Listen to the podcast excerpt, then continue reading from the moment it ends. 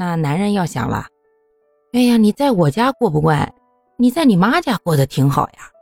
经常有人会说呀，谁谁谁家一天到晚的顾娘家。可是，娘家真的还有那么好吗？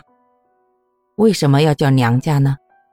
当你出嫁以后，那个就不再是你的家，那是你娘的家，所以才叫娘家。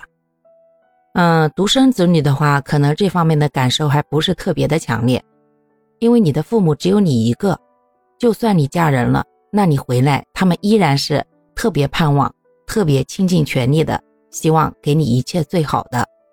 只不过有可能因为你嫁到了别人家，那么谈到关于你的小孩、你的老公、你的公婆的时候，爸爸妈妈可能会多了一份小心翼翼。谈到希望你回家的时候，他们可能多了一分讨好和卑微。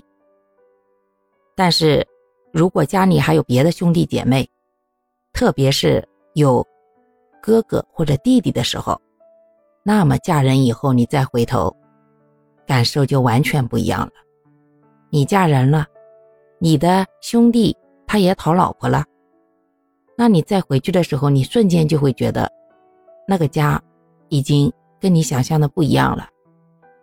说话也好，做事也好，就算父母再努力一碗水端平，可是当中间夹杂了一些不一样的人和事之后，就再也回不到最初的那种亲密无间了。